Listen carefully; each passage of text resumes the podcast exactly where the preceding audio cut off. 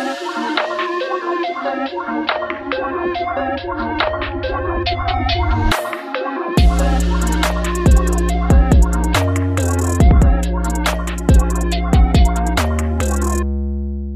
und herzlich willkommen zu Schwarz auf Gelb, Menschenrechte auf der gelben Couch, eurem Amnesty International Austria Podcast. Mein Name ist Anna. Und ich bin Valerie. Ich schaue gerade aus dem Fenster, wo wir aufnehmen. Es ist strahlend blauer Himmel. Die Temperaturen klettern in Wien auf alle Fälle nach oben. Das heißt, der Frühling kommt bald. Das heißt aber auch, dass sich der Krieg in der Ukraine leider zum ersten Mal jährt. Wir haben schon mehrere Folgen zum Angriffskrieg gemacht. Expertinnen erklärten uns geschichtliche Hintergründe, aktuelle Lagen und letztens durften wir mit einem 18-jährigen Mann sprechen, der selbst sagte, er würde flüchten oder versuchen, sich selbst zu verletzen, bevor er in die Ukraine geschickt werden müsste. Laut Reuters wurden mit Stand Ende Februar mindestens 42.295 Menschen getötet, mindestens 15.000 Menschen werden vermisst und 14 Millionen Menschen sind geflüchtet. Heute wollen wir deswegen noch einmal den Fokus auf diese Menschen legen und auch schon in das Land vor dem Krieg schauen. Konkret geht es um Gewalt gegen Frauen in der Ukraine, vor und auch während dem Krieg. Deswegen hier schon einmal eine Triggerwarnung. Theresa Bender-Säbelkampf, unser heutiger Gast, hat sich bei uns per Mail gemeldet und das Thema vorgeschlagen. Sie selbst ist nicht nur Menschenrechtsaktivistin, sondern als Expertin auch journalistisch in diesem Bereich tätig.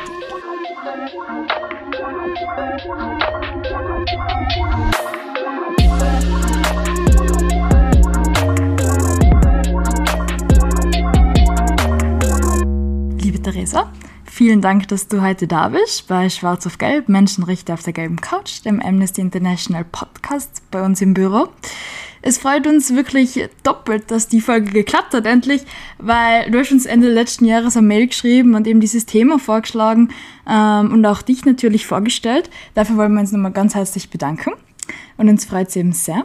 Aber noch einmal kurz zu dir, bevor wir ins Thema einsteigen. Du hast 2017 eben den European Master in Human Rights and Democratization in Venedig und Lissabon abgeschlossen und eine Masterarbeit über genau dieses tabuisierte Thema der häuslichen Gewalt in der Ukraine geschrieben und wie das alles eigentlich zusammenhängt. Du hast Vorträge gehalten und bei Panel-Diskussionen teilgenommen und im Sommer 2017 bei der Frauenrechtsorganisation Slawisches Herz in Donbass gearbeitet. Das war jetzt aber nur ein kleiner Ausschnitt, Theresa. Du hast so viel gemacht und so viel gearbeitet in dem Bereich. Jetzt würde uns natürlich als erste Frage sehr interessieren, wie bist du zu dem Thema eigentlich gekommen? Ja, super.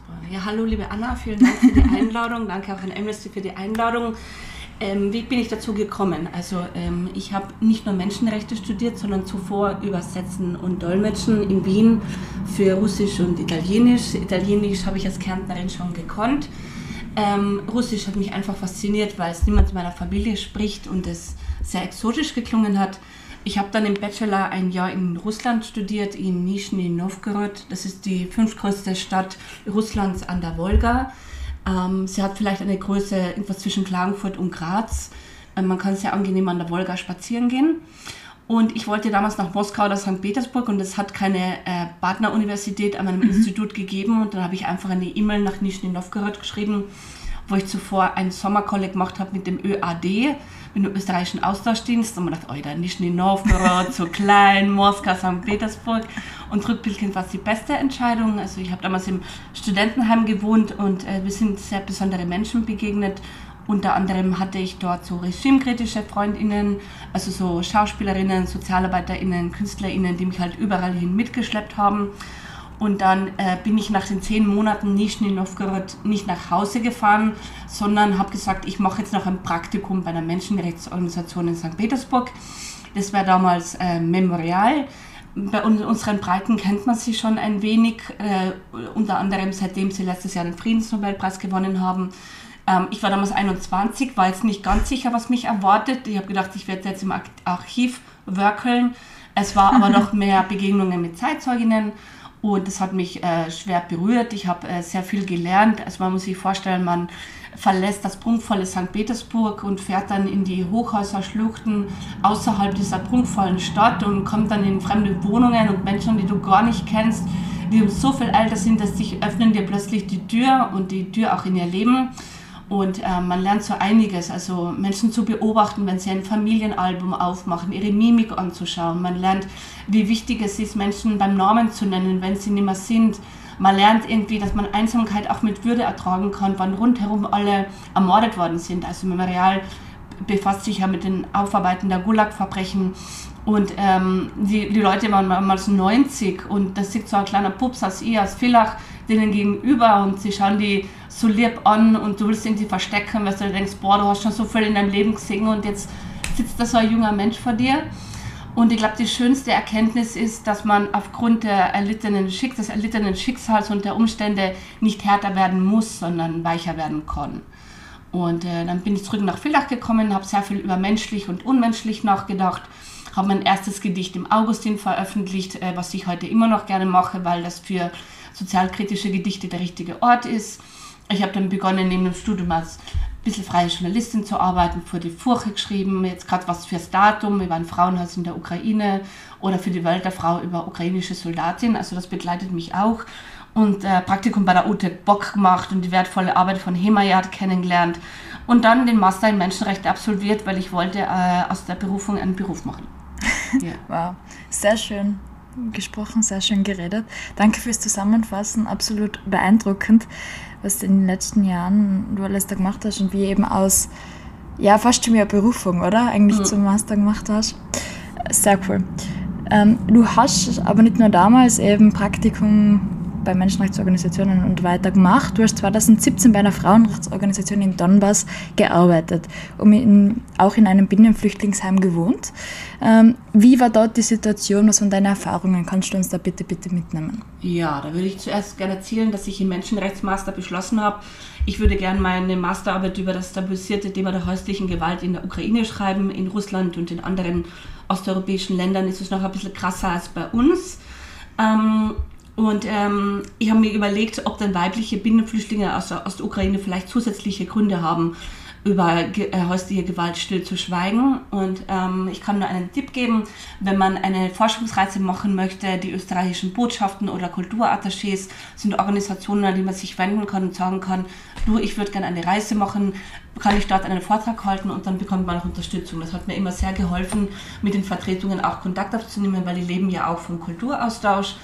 Und ich äh, war in der Ostukraine zuerst für Forschungsinterviews, habe dann bei der lieben Viktoria gewohnt aus Donetsk, indem ich da in ihre Wohnung einladen habe, bei der ich übernachten habe dürfe. Also trotz all der Schwierigkeiten war das eine ukrainische Gastfreundschaft zum wirklich so wunderschön. Und ähm, russische Frauen sind manchmal ein bisschen verschlossener, ukrainische legen mal ihr Herz auf den Tisch und sind offen und sind ein bisschen emotionaler, was für mich ganz schön war, weil sie dann gleich Vertrauen gefasst hat wichtig ist in solchen Situationen immer zu sagen, ich bin jetzt nicht gekommen, um mit dir über die Trauma deiner erlittenen häuslichen Gewalt zu sprechen, sondern ich bin gekommen, um dir zuzuhören und dir zu sagen, dass ich keine unpassenden Fragen stellen werde und das, was du mir erzählen möchtest, äh, werde ich niederschreiben. Das ist sicherlich ein guter Zugang, weil man nicht weiß, was man bei der anderen auslöst und dann ist das Herz einfach offener. Ähm, ja, man kann aber auch von Menschen lernen, die nicht darüber sprechen wollen. Es gibt immer einen Grund. Ähm, es gibt in der ukrainischen Gesellschaft und auch in der russischen zwei so Glaubenssätze, wenn er dich schlägt, dann liebt er dich. Das klingt komplett irre.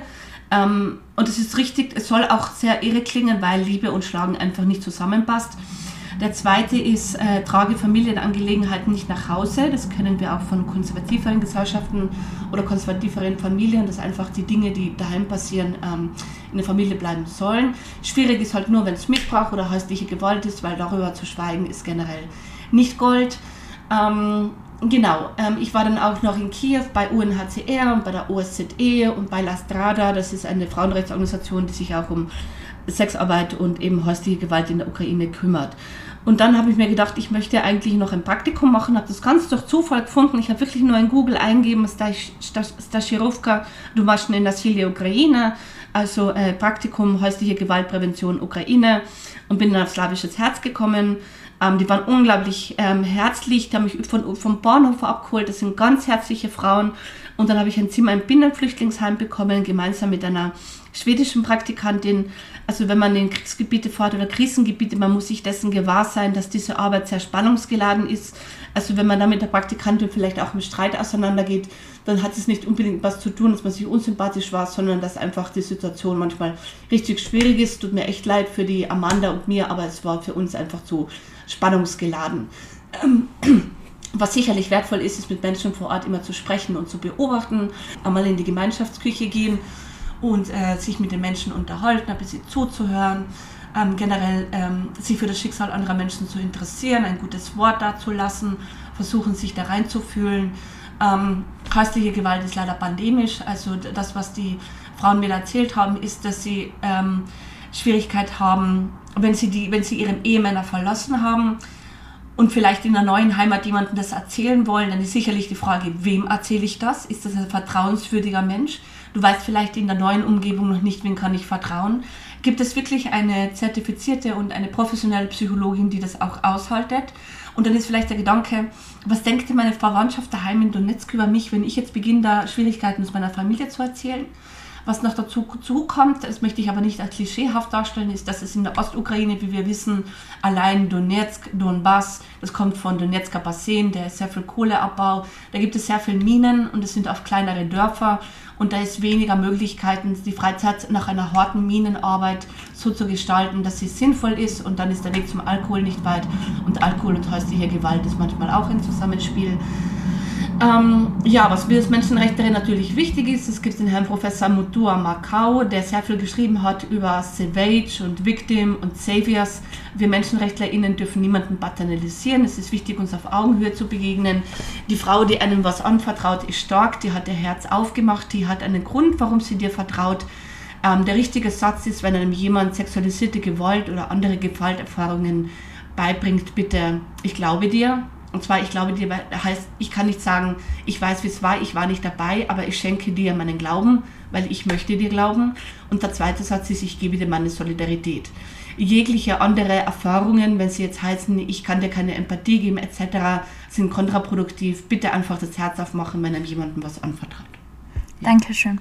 Ähm, das sind ja absolut äh, schwierige Themen also natürlich nicht nur für die Frauen, die das durchgemacht haben, sondern natürlich auch, wie bist du damit umgegangen? Weil es sind ja schwierige Geschichten, ja. denen du konfrontiert wirst.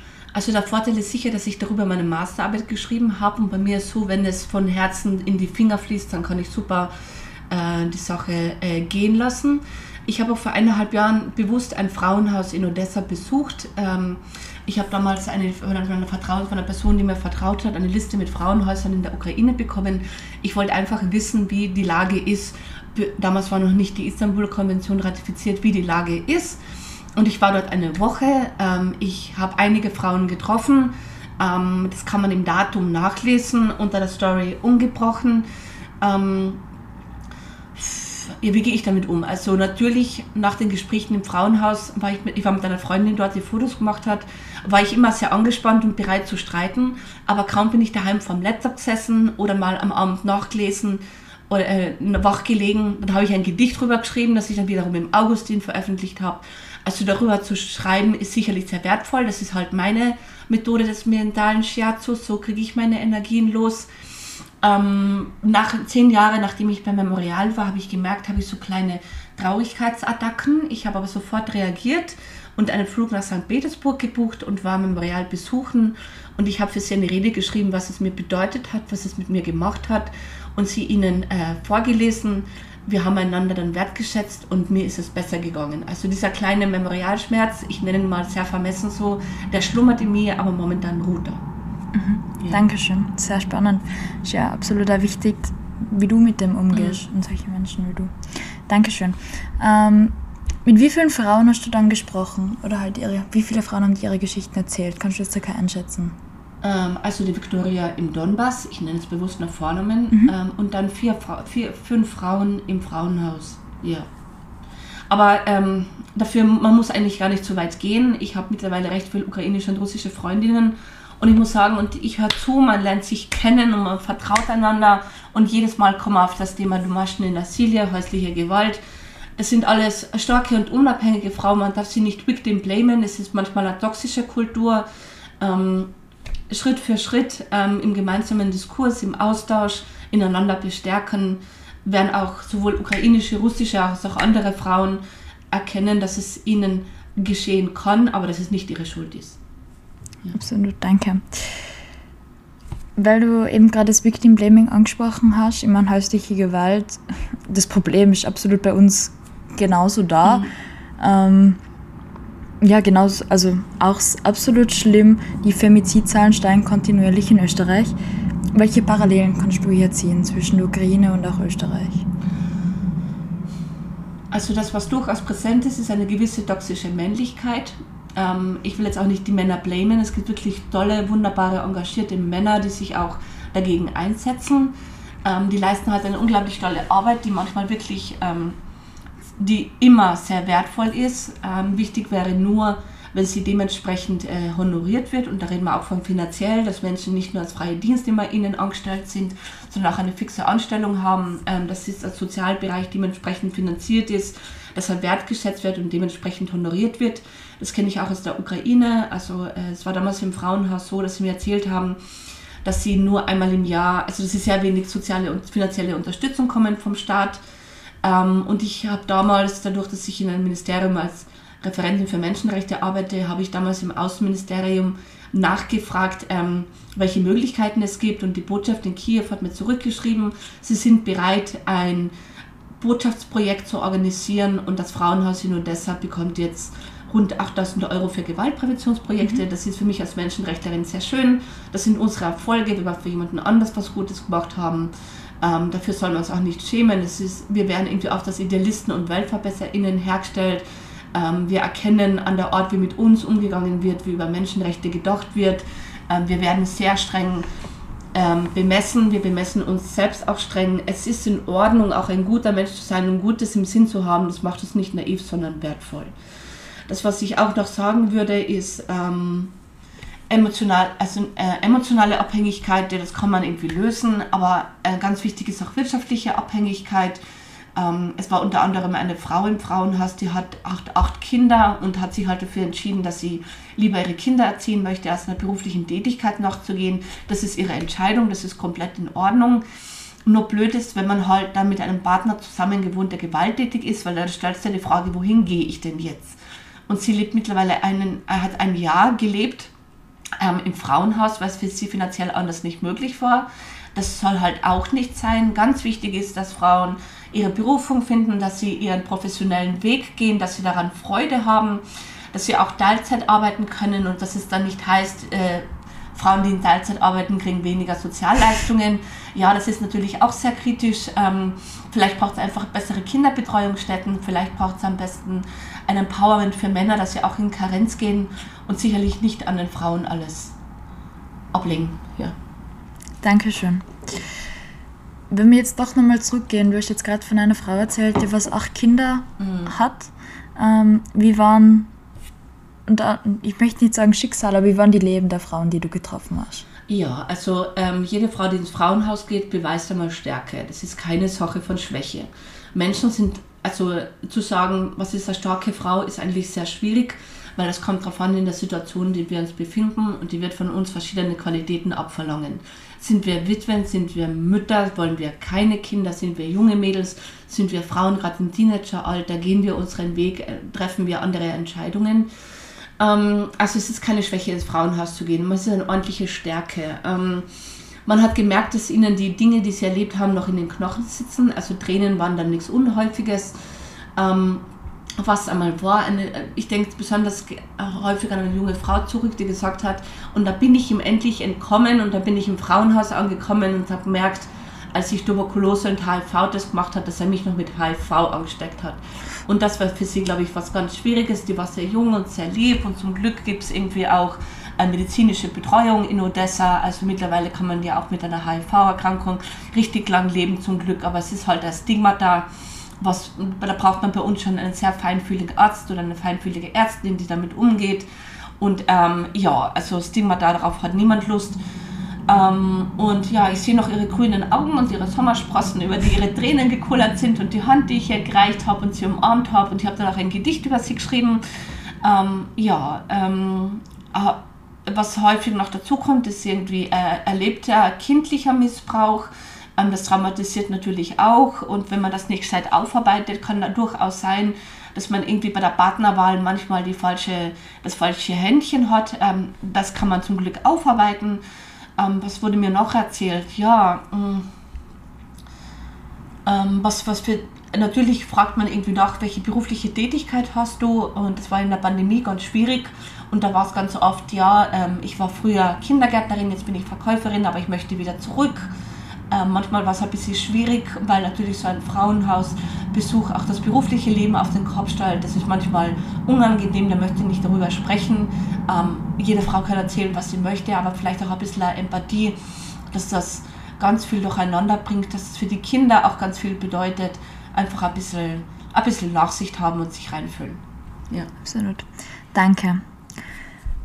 Nach deiner Station, mehr oder weniger, bei der Frauenrechtsorganisation in Donbass, ähm, hast du unter anderem 2021 ähm, an der Uni Alberta in Kanada einen Gastvortrag mhm. gehalten, bist eingeladen worden. Auf einmal bestand halt dieses Interesse, oder? Dieses sowohl gesellschaftlich als auch journalistisches, mehr oder weniger, zu diesem tabuisierten Thema der Gewalt.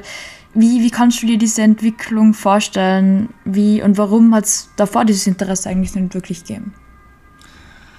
Vielleicht ist es ja eine Frage der Wertschätzung gegenüber Frauen. Da muss jetzt sehr kritisch sein.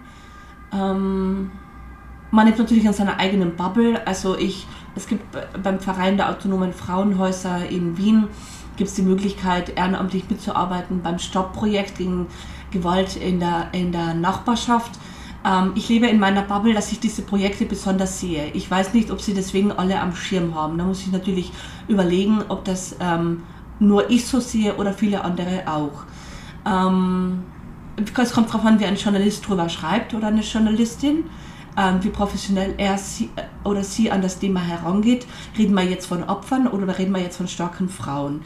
Ähm, Natürlich, ähm, es kommt darauf an, wie etwas präsentiert wird. Da können wir zurückdenken an Foucault, Darstellung, Medien, Macht, Wissen, wie wird etwas präsentiert.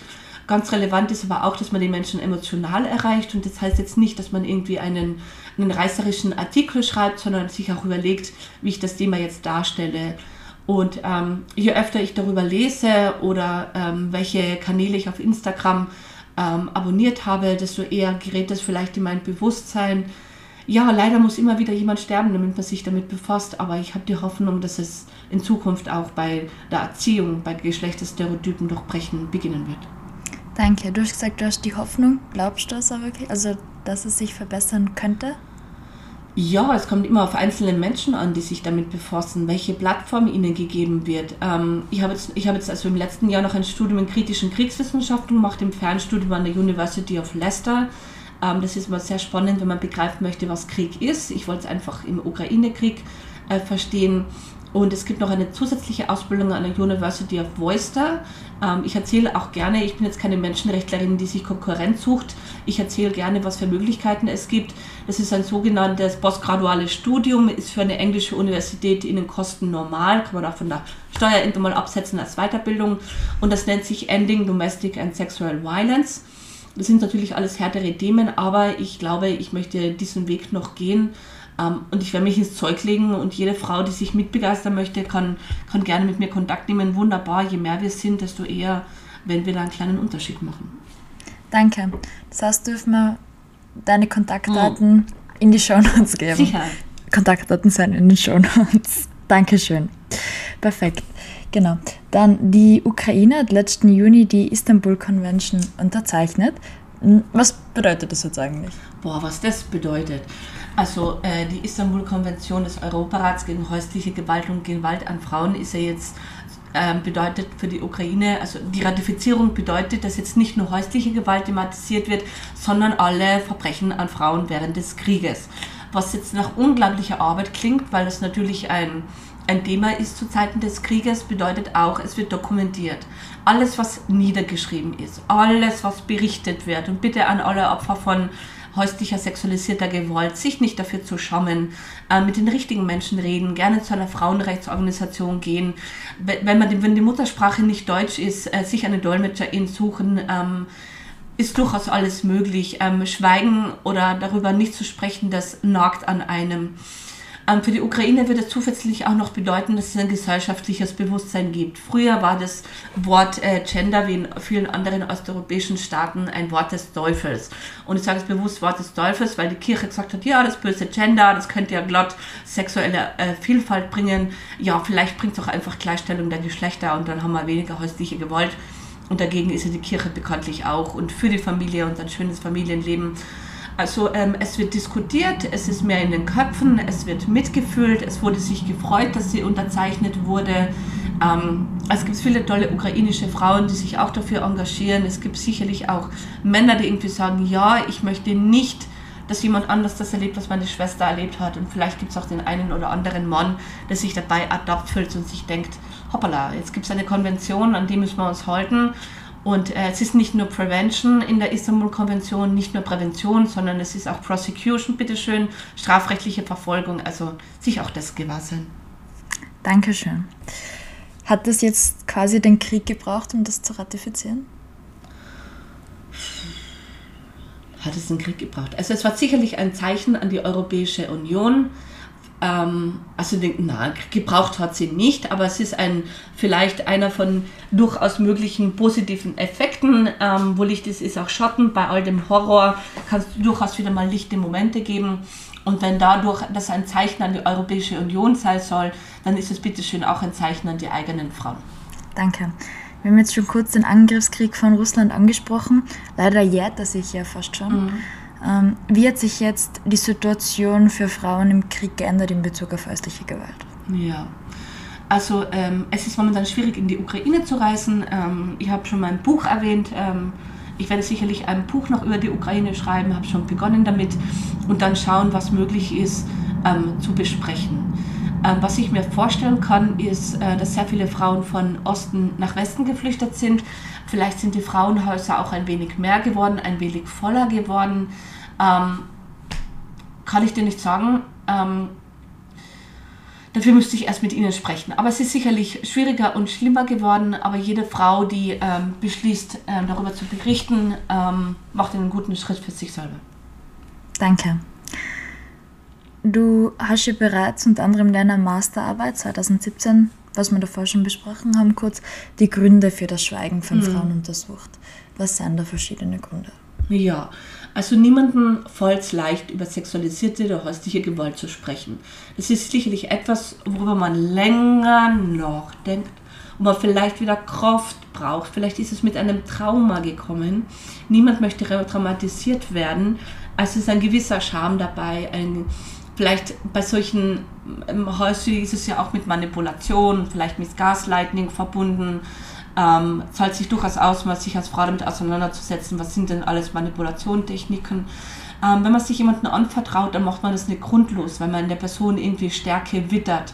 Wenn man dann enttäuscht wird, kann es zu einer Retraumatisierung kommen, es kann schwierig sein. Ähm, also sich dessen gewusst sein, es ist einem sicherlich auch unangenehm, wenn man das Herz aufmacht und dann bitte in die richtigen Hände kommt. Ähm, Schuldgefühle ist ein Thema. Wichtig ist auch ganz, dass man der Person glaubt, wie ich schon gesagt habe, weil es zieht einen sonst den Boden unter den Füßen weg. Ähm, man kann es nie wissen. Frauenrechtsorganisationen ist sicherlich ein erster Schritt oder Personen, die in dem Umfeld vielleicht auch eine Verantwortlichkeit haben. Ähm, ein Grund ist sicherlich auch noch, wie ich gesagt habe, das geografische West und Ost in der Ukraine. Ähm, das möchte ich jetzt aber nicht als Stereotyp darstellen, das kann einfach passieren, haben mir aber auch Frauenrechtlerinnen gesagt, dass es so sein kann. Wirtschaftliche Abhängigkeit ist durchaus bestand, äh, besteht durchaus, aber das gibt es auch in Österreich. Ähm, ukrainische Frauen haben alle eine Vision, die haben die, wenn sie, wenn sie, wenn sie möchten, so wie österreichische, legen sie sich ins Zeug für ihre Karriere sind vielleicht auch eine Spur selbstbewusster. Ähm, die UkrainerInnen haben auch in ihren Wappen ein Zeichen, das steht für das äh, ukrainische Wort W und steht für Volja und das steht für Wille. Also da ist ja ordentlich mal ein Wille da, auch was zu verändern und etwas zu bewirken. Ähm, was dazu noch kommt, ist eben die Sorge, das wird vielleicht auch österreichische ähm, Expertinnen betreffen, die mit ukrainischen Frauen zu tun haben, wenn es tabuisiert ist, und man die Person nicht kennt, dann muss man einen zusätzlichen Schritt gehen. Und das bedeutet, jemanden auch in der Fremdsprache das zu erklären. Wenn jetzt jemand Ukrainisch oder Russisch kann in Österreich, ist super. Und sonst bitte eine Dolmetscherin, äh, die findet man sicherlich bei Hemayat, bei Ambermed. Die gibt es einfach nur suchen. Ähm, was noch relevant ist, ist vielleicht äh, noch zu wissen, äh, dass die Ukraine ein stärkeres patriarchales System hat. Also da wird vielleicht noch ein bisschen mehr auf die Männer gehorcht, aber das kann man jetzt auch nicht für alle Frauen sagen. Ähm, ich würde noch sagen, ähm, ja, die ukrainische Frau ist stark. Ähm, jeglicher Zustand des Traumas, des Schmerzes ist vorübergehend und bitte sich dessen auch gewassen. Danke. Du engagierst dich sehr fest und in sehr vielen Bereichen. Wie kann man jetzt sich selbst auch engagieren, zum Beispiel in Österreich? Wie könnten sich unsere Zuhörerinnen und Zuhörerinnen ja. jetzt engagieren für das Thema? Also ich habe gerade von Stopp gesprochen. Da ist eine Ansprechperson die Maria Hörst-Rösselhummer, die Geschäftsführerin der Autonomen Frauenhäuser in Wien. Stopp, das ist ein äh, Projekt aus Deutschland. Äh, da kann man auch Botschafterin des Projekts werden und sich dafür engagieren. Man kann zu Stammtischen gehen. Es wird jetzt auch ein neues Mädchen- und Frauenzentrum im 15. Bezirk eröffnet. Da wird auch über das Thema äh, Gewaltprävention gesprochen. Also da ist Ehrenamtliches sicher auch noch gut. Wie gesagt, ich habe meine ersten Schritte ehrenamtlich gemacht. Wenn man sich da richtig ins Zeug legt, die richtigen Personen kontaktiert, sich auch mal vorstellt und sagt, was man kann. Menschenrechtlerinnen sind nahbar, ähm, gerne auf einen Menschen zugehen. Ähm, wir Menschenrechtlerinnen sind großteils nicht äh, abgehoben, sondern wir äh, sind überzeugt, je mehr wir sind, desto besser. Ähm, dann würde ich noch sagen, äh, was kann man denn noch machen? Ähm, also ich habe auch mal gedacht, ich würde vielleicht vier Tage im Ministerium arbeiten und einen im Frauenhaus. Das geht natürlich nicht. Ähm, SozialarbeiterInnen äh, sind da sehr wertvoll. Ich glaube, ich möchte mich ähm, ein bisschen engagieren auch in dem Bereich Training für häusliche Gewalt. Ich habe jetzt letzten August das, ein eigenes Webinar für eine ukrainische Frauenrechtsorganisation ähm, präsentiert, wo ich über unsere Erfahrung mit der Istanbul-Konvention gesprochen habe. Für mich war es eine super Erfahrung, vier Stunden ein Webinar allein auf Russisch halten zu organisieren. Ich habe da auch spannende Partnerinnen im Feld gehabt. Also sich einfach mal was trauen. Wenn man eine Vision hat, dann einfach loslegen. Äh, zudem habe ich noch den ÖIF kontaktiert, das ist der österreichische Integrationsfonds, und habe auch gesagt, äh, ich würde gerne ein Seminar für ukrainische Frauen in Österreich halten, damit sie ein Gespür bekommen, wie das mit der häuslichen Gewalt bei uns ist. Ähm, mit Menschen Kontakt aufnehmen, ähm, sich engagieren, die eine oder andere unkonventionelle Lösung einfallen lassen und Schritt für Schritt gehen. Ich habe zudem neben Russisch noch Ukrainisch gelernt, also ich möchte sicherlich einmal ein äh, häusliches Gewalttraining auch auf Ukrainisch halten. Dankeschön. Du hast gerade gesprochen über unsere Erfahrungen mit der Istanbul-Konvention. Meinst du damit die österreichische? Ja, ich habe ich hab erzählt, wie zum Beispiel so ein Staatenverfahren abläuft. Mhm. Ich habe mit den dementsprechenden Verfahren, äh, Organisationen gesprochen, mit dem Europarat, mit dem Außenministerium, die haben mir das erklärt. Und so habe ich das meinen Kollegen vereinfacht erklärt im Sinne von, was denn auf euch zukommen wird, wenn die erste Prüfung kommt. Jetzt bin ich noch keine Europarechtsexpertin, aber ich wollte einfach schauen, was ich den Kolleginnen im Feld aus unserer Erfahrung mitgeben kann. Super. Vielen Dank. Hast du noch irgendwas, was du gerne hinzufügen würdest? Hm. Ja, also Menschenrechtsarbeit ist auch immer Lehrerinnenarbeit. Lehrerinnen zu sein äh, bedeutet auch immer ein gewisses Vorbild zu sein. Ich war 2019, 2020 im Rahmen von Teach First Deutschland ein Jahr in einer Schule in Chemnitz. Das hat mich fasziniert, kurz nach den Neonazi-Aufmärschen. Ähm, ganz wichtig, dass sich MenschenrechtlerInnen auch fragen, ähm, wie weit will ich gehen, was sind meine eigenen Grenzen, aber sich auch mal überlegen, Fragen zu stellen, kann ich mir vorstellen, was es bedeutet, wenn ein Gerichtsfall oder ein Fall für mich mit Straflosigkeit endet. Äh, was bedeutet es, sich für etwas zu engagieren? Oft engagieren wir ja uns besonders für Dinge, die uns am Herzen liegen, die wir selber erlebt haben.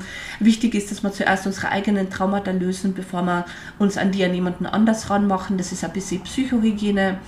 Ähm, ähm, ja, gerne das Feuer weitergeben, was man hat, aber das tut man als Menschenrechtlerin eh automatisch. Super. Vielen, vielen Dank. Gerne. Liebe Theresa, vielen Dank für das heutige gerne, Gespräch. Gerne.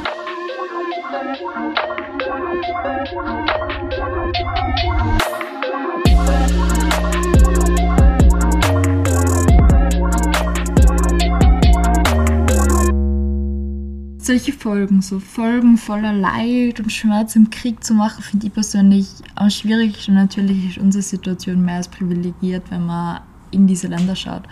Man will so viel sagen, es gibt da eigentlich so viel zu sagen, aber findet irgendwie in diesem Haufen voller Elend oft nicht die richtigen Worte tut sich das sehr schwer, finde ich. Mhm. Ich finde, wir sollten uns auch den Mut von den Frauen, über die Theresa gesprochen hat, mitnehmen und vor allem auch all jenen, die in einer ähnlichen Situation sind, ähm, Mut zusprechen. Voll.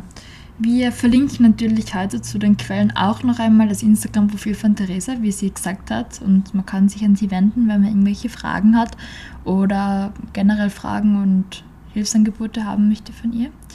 Und natürlich verlinken wir auch Hilfsmöglichkeiten, wie man sich engagieren kann und aber auch an wen man sich wenden kann, wenn man leider selbst betroffen ist von häuslicher Gewalt oder Gewalt generell. Dann sagen wir danke, dass ihr heute zugehört habt und falls ihr noch weitere Fragen, Anmerkungen oder Themenvorschläge habt, schreibt uns gerne an podcast.amnesty.at, genauso wie Theresa. Dann bis zum nächsten Mal auf der gelben Couch.